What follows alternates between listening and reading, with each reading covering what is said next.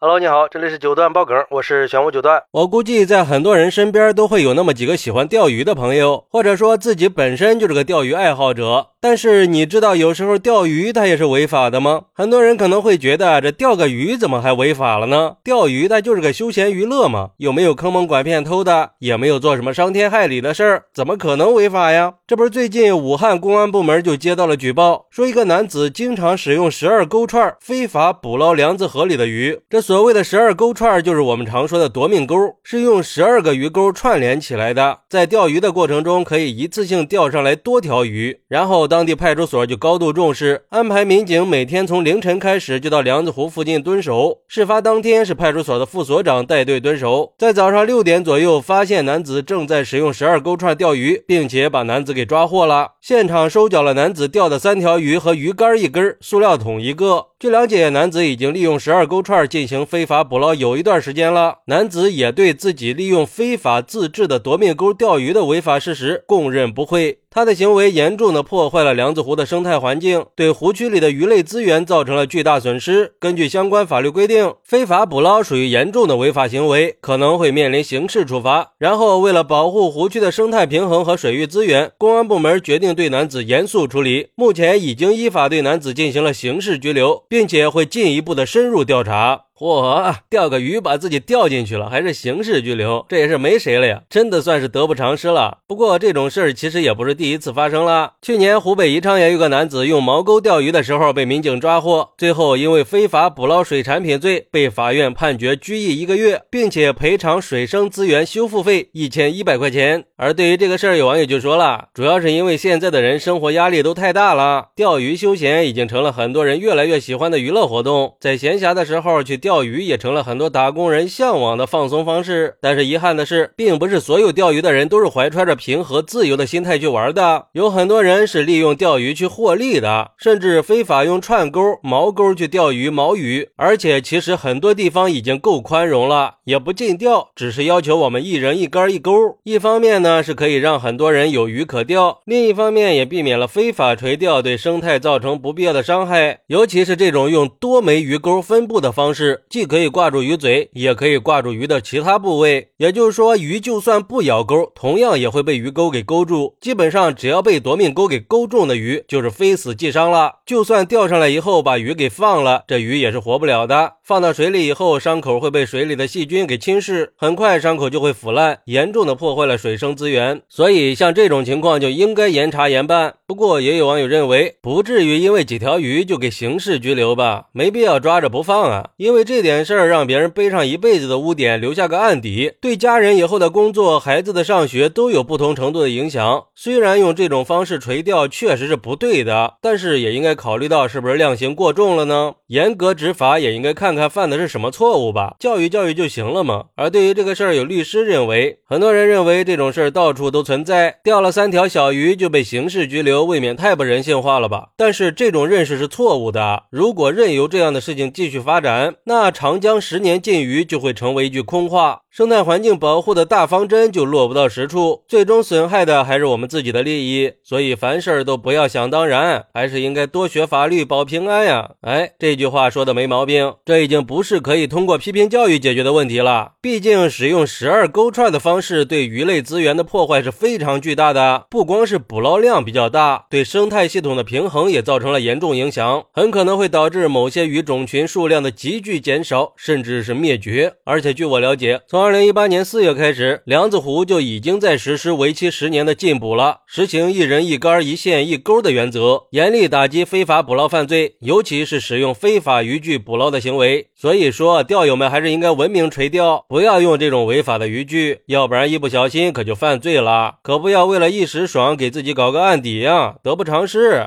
而且农业农村部也出台过文件，不光禁用了三十六种危害比较大的渔具，在钓鱼方法上也推出了新规定，只要使用或者触犯了规定，就会被处罚。另外，只是靠单一的刑事指控还是不够的，应该加大对非法钓鱼违法行为的监管力度，继续加强法规的执行力度，并且呼吁所有人可以积极的参与环境保护，让更多的人意识到保护鱼类资源的重要性，这样才能更好的保护和维护生态平衡嘛。好，那你认为使用非法渔具钓鱼被刑事拘留的处罚它合理吗？快来评论区分享一下吧！我在评论区等你。喜欢我的朋友可以点个订阅、加个关注、送个月票，也欢迎点赞、收藏和评论。我们下期再见，拜拜。